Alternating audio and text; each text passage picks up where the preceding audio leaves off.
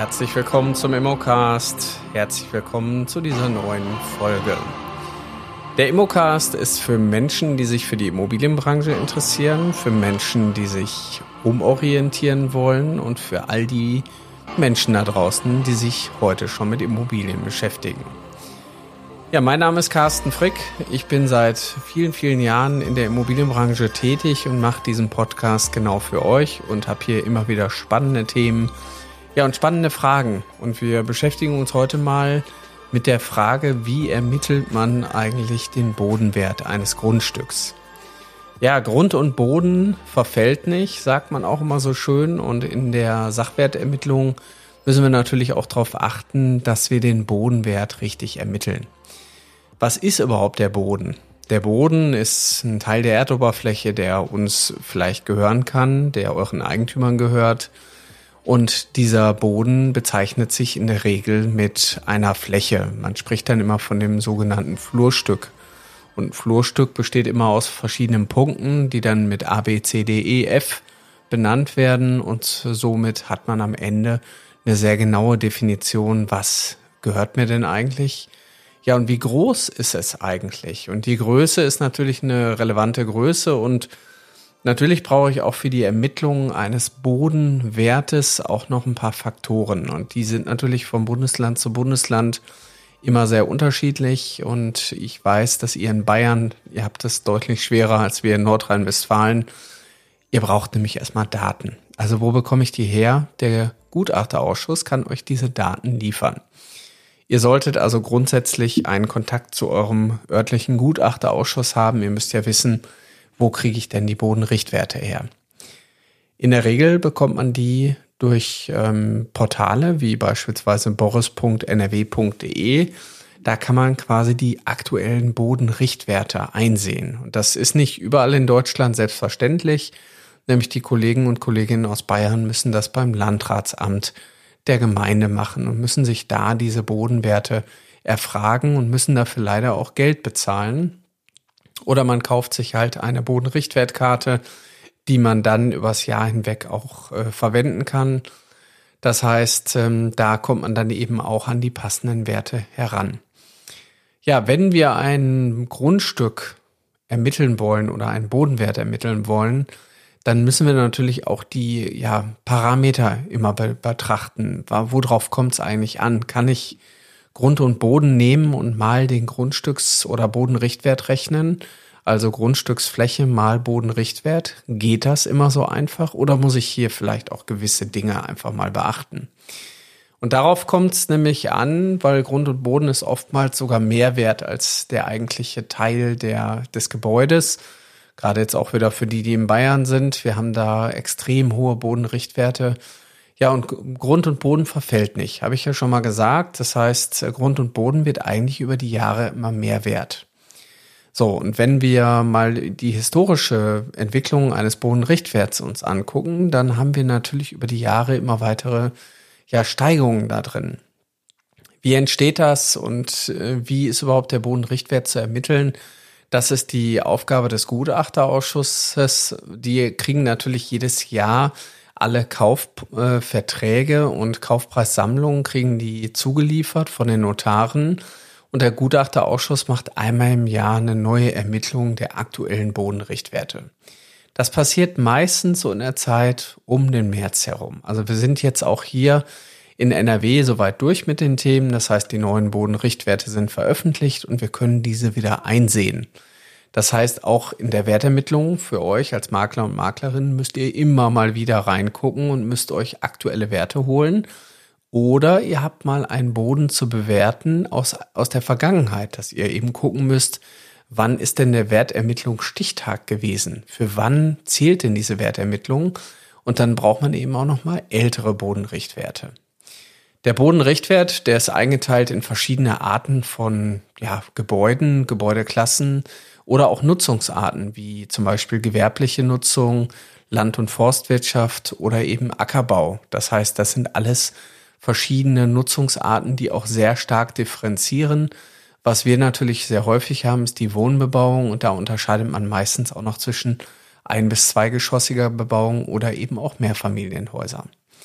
Das heißt, auch hier nicht jeder Bodenwert ist der richtige. Wir müssen also den richtigen raussuchen.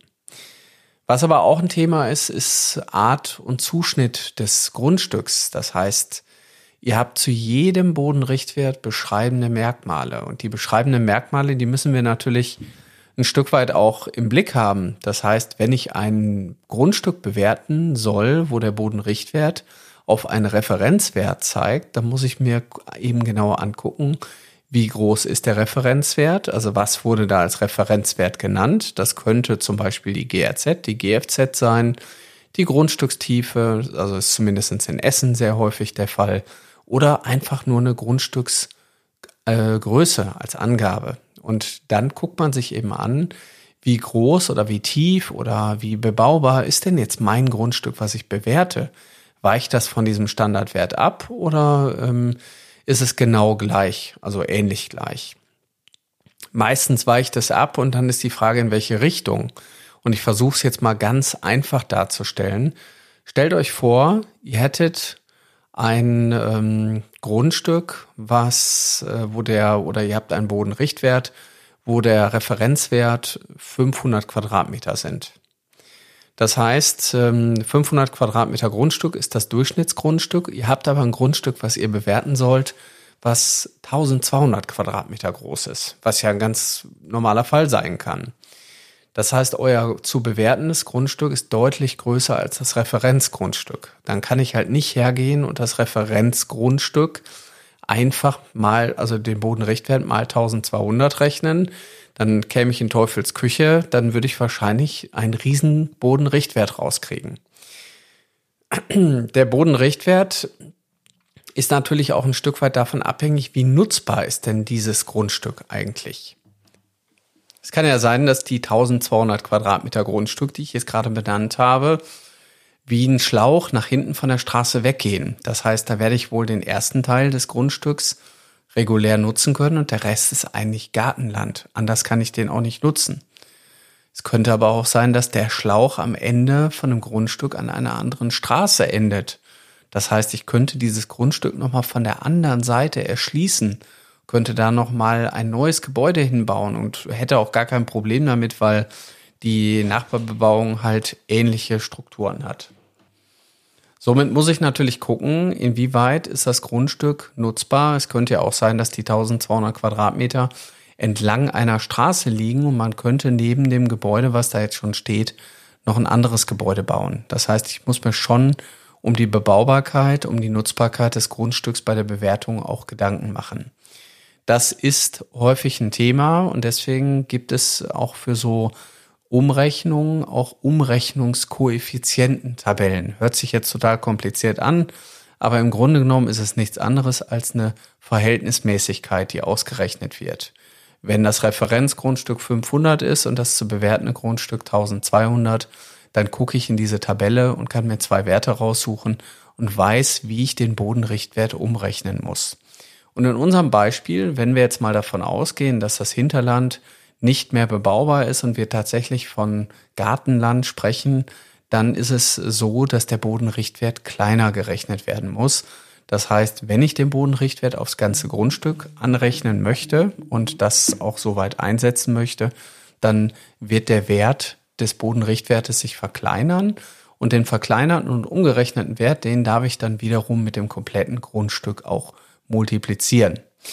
Ja, hört sich alles kompliziert an, aber genau darum geht's ja, nämlich ihr müsst als Immobilienmakler und Maklerin da draußen in der Lage sein, den Wert zu erkennen. Und äh, wenn wir über Wertermittlungen, Marktanalysen sprechen, dann habt ihr da auch eine große, große Verantwortung. Dementsprechend ist bei uns natürlich auch ein Fokus in der Ausbildung auf das Thema Wertermittlung. Wir haben in der Wertermittlungsausbildung halt einen sehr großen Schwerpunkt auf die praktische Umsetzung.